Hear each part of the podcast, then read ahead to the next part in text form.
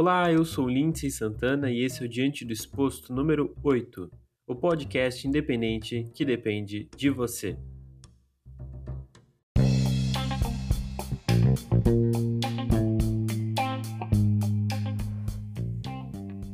Nessa segunda-feira o podcast vai estar em um formato diferente. Hoje eu tô aqui sozinho para conversar com você. Como você viu no nosso título, a gente vai falar sobre o movimento Antifa.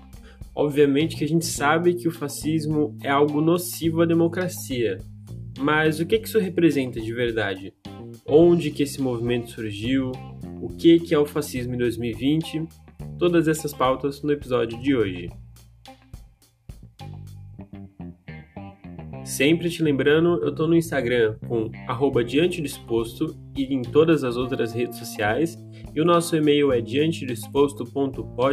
diantedisposto.pod.gmail.com Na verdade, antes de começar a pauta, eu só queria fazer um adendo e dizer que eu tô afogado em inveja por causa dos astronautas que em plena pandemia do coronavírus, manifestação para tudo quanto é lado e tudo que está acontecendo no nosso mundo, conseguiram sair do planeta. é um privilégio para poucos. Agora sim, bora começar a pauta então.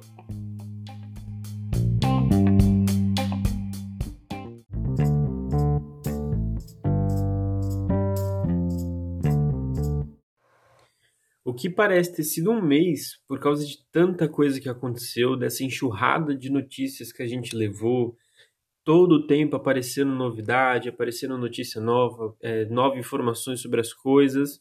Na verdade, foi só uma semana, né? Foi um final de semana. O que está acontecendo com 2020? Vai, fazer merda em outro lugar. Fascista é você. Ela pode andar com esse taco de beisebol? Ela, ô policial, ela pode andar com esse taco de Você foi pra Ucrânia, seu merda! Sou racista. Tá racista seu cu, seu lixo, ignorante, ignorante desse céu, um ignorante. Se você fosse hoje o presidente da República, você fecharia o Congresso Nacional? Não há a menor dúvida, daria golpe no, no mesmo dia. No mesmo dia. Não funciona. Tenho certeza que pelo menos 90% da população ia fazer festa e bater palma.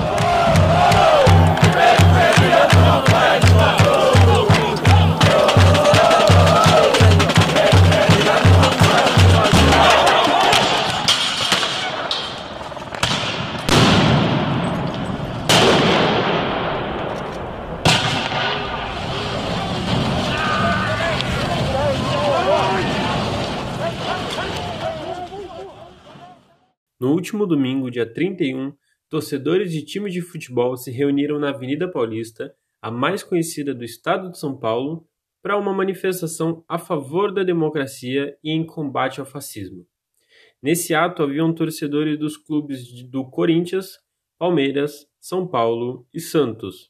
Protestos com a presença de camisas e cores de clube de futebol também aconteceram em outras capitais do país, como no Rio de Janeiro, lá em Belo Horizonte, Porto Alegre e Salvador. Mas afinal, o que aconteceu para que esses protestos ocorressem? Para começar, a gente precisa entender do que, que estamos falando. Segundo cientistas políticos e historiadores, o fascismo é uma forma radical de expressão do espectro político da direita conservadora. Mas vale reforçar também que nem toda política praticada pela direita é extremista como o fascismo, o que também vale para a esquerda. Existem movimentos radicais nesse espectro, mas também existem os que não são. Um dos exemplos dos radicais é o stalinismo, um regime totalitário que foi liderado por Joseph Stalin na até então União Soviética. O conceito de fascismo gera muito debate em si, né? Porque é um movimento político que se adapta a diferentes circunstâncias. A todo momento ele muda, entre aspas, alguns conceitos ou outros, e ele apropria-se de ideais de diferentes ideologias. Na maioria das vezes, o fascismo ele ressurge das cinzas como um movimento político social em forma de retórica populista. Como assim? Ele aborda assuntos e dá uma falsa solução para eles, como a corrupção da nação, a crise na economia, o declínio dos valores tradicionais e morais da sociedade, ele traz uma solução para esses problemas, entre aspas, assim dizendo, né? Além de defender uma mudança radical no status quo, que é o estado atual das coisas. O fascismo clássico, como é conhecido pelos historiadores, é foi o fascismo italiano, que foi liderado por Benito Mussolini. Em 1919, Mussolini fundou uma organização que se chamava Fatti Italiani di Combattimento. O termo fatti significa feixe e faz uma referência ao feixe de hastes de madeira com um machado no centro, o símbolo do poder político na Roma antiga. Mas antes de Mussolini fundar o Partido Nacional Fascista, em 1919, ele era adepto à visão do socialismo italiano, mas foi convocado a se retirar em 1914, quando ele publicou um artigo dizendo que era a favor da Itália participar da Primeira Guerra Mundial, o que contrariava completamente o pensamento do resto dos socialistas italianos. No ano seguinte da fundação do partido, em 1920, cara com a lábia dele conseguiu transformar todo mundo que estava junto com ele no Partido Socialista em classe conservadora. E a partir daí o fascismo italiano começou a ganhar muita força e ter representatividade no centro da Itália. Algumas características do fascismo, do fascismo clássico em si, são, por exemplo, o culto ao chefe ou ao líder. Segundo esse tipo de regime, seria o único capaz de estar à frente da nação. A palavra dele é a final, nenhuma está acima dele e ele sempre vai ter a razão. Tem também o desprezo pela liberdade, a liberdade de cada indivíduo em si e a liberdade de uma democracia.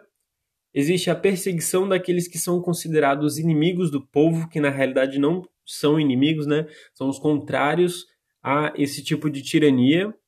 E o controle total do Estado. O Estado vai ter o controle da economia, vai ter o controle da política, comunicação, cultura, tudo, tudo, tudo sendo controlado e censurado pelo Estado.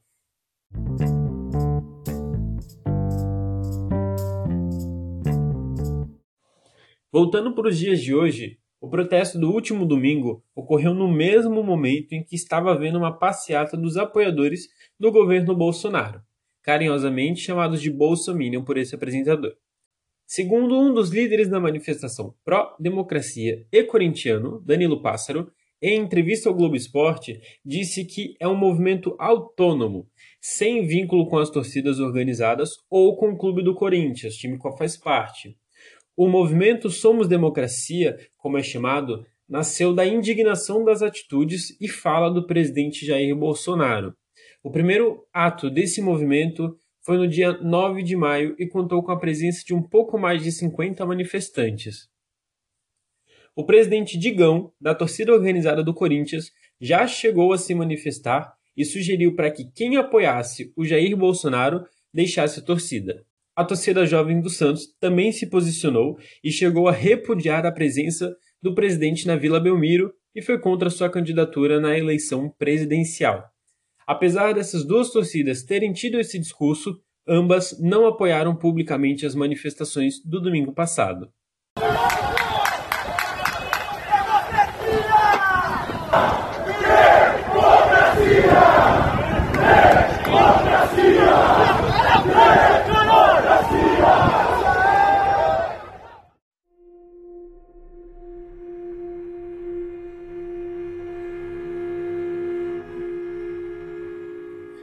Ainda que a junção de todas essas torcidas demonstrem uma união em prol da luta pela democracia e em combate ao fascismo, tanto em São Paulo quanto no Rio de Janeiro, infelizmente houveram registros de confusões e quebra-quebra entre torcedores antifascistas e bolsominions, seguido de repressão policial. Em São Paulo, a tensão começou quando os apoiadores do governo exibiam faixas e bandeiras com símbolos suspeitos de apologia ao neonazismo como forma de provocação aos manifestantes antifas. Na trincheira oposta, os políticos apoiadores de Bolsonaro se manifestaram repudiando os atos pró-democracia e antifascismo, o que não surpreende ninguém.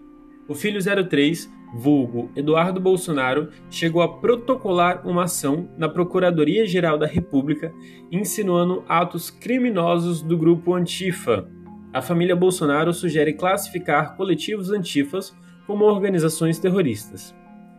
Para dar um outro exemplo, em 2015, o líder do PSL no Senado, Major Olímpio, hoje rompido com o bolsonarismo, propôs acabar com as torcidas organizadas por considerá-las grupos criminosos em um projeto de lei que tramita até hoje no Congresso. O deputado federal Daniel Silveira, do PSL do Rio de Janeiro, que acompanhou a manifestação pró-Bolsonaro na praia de Copacabana, gravou um vídeo que eu até procurei ele para trazer aqui para o nosso, pro nosso podcast, para estar tá colocando o áudio para vocês, mas não encontrei. Mas no vídeo ele dizia o seguinte, abre aspas, vocês antifas vão pegar um polícia zangado no meio da multidão, levar um tiro no meio da caixa do peito e chamar a gente de truculento. Eu estou torcendo para isso. Quem sabe não seja eu o sortudo.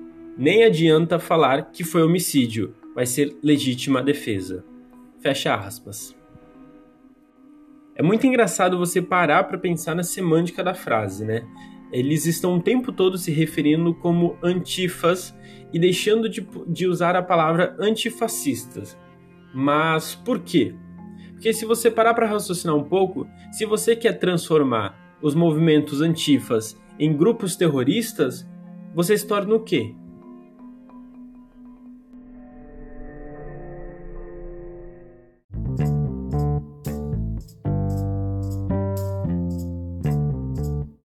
Cada dia que passa, a gente vê uma diminuição no número de apoiadores do atual governo, e ainda bem por isso.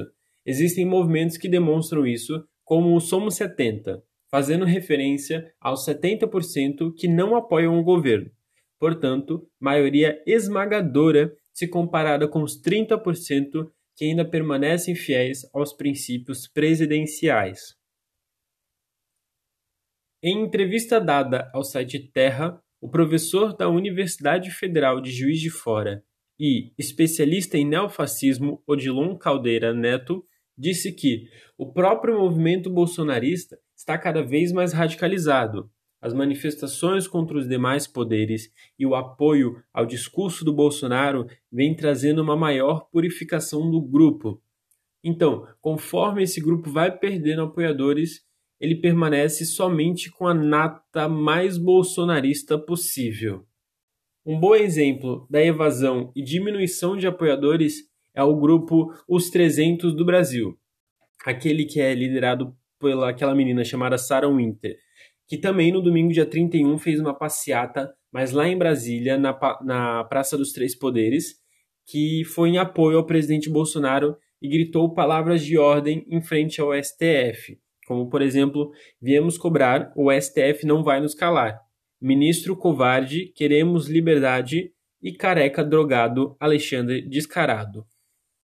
O grupo de Sarah Winter traz consigo uma estética nazista e faz referências claras ao grupo supremacista branco-americano Ku Klux Klan, conhecido por usar tochas e máscara, a mesma coisa que aconteceu nessa manifestação do domingo dia 31.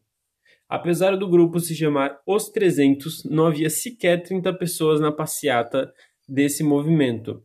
O que não podemos fazer nesse momento é menosprezar esse tipo de atitude. Foram só 30, ao invés de 300, mas foram 30. Não é a quantidade de extremistas que estavam lá, mas sim o espaço que estão ocupando graças à presidência da República, que apoia nas entrelinhas esse tipo de ato. E para quem não se lembra, Sarah Winter já teve passagem pelo governo no Ministério dos Direitos Humanos.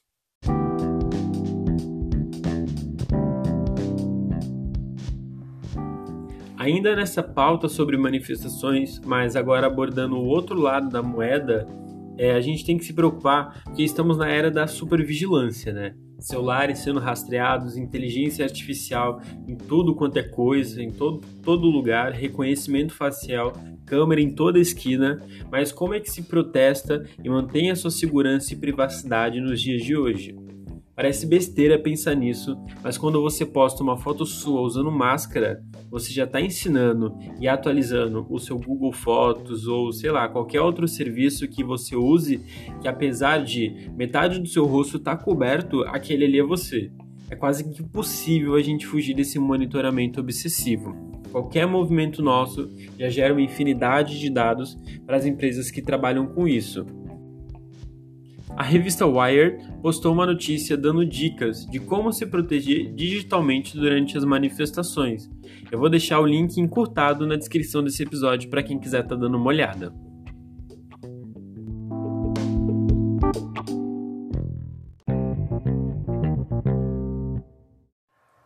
Depois da morte de George Floyd nos Estados Unidos, muitos protestos se iniciaram. Alguns foram pacíficos e outros chegou a ter repressão policial e quebra-quebra. Mas o ponto que eu queria trazer aqui é que sempre a forma de protestar vai estar errada. Como assim?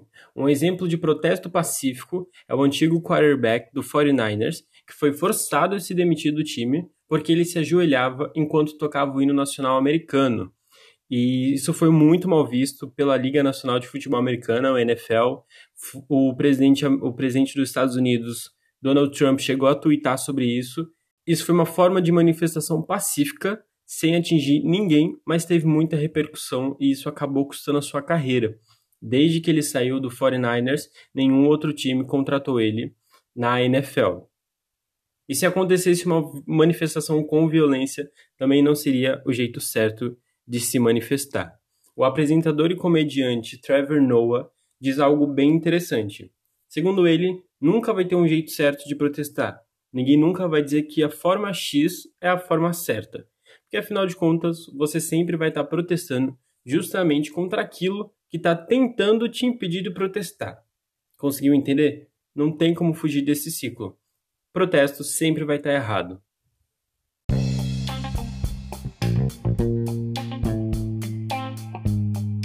Esse episódio contou só com a minha participação, sem nenhum convidado, e por isso que ele foi mais curtinho, mas eu acredito que eu consegui passar para você tudo que eu queria.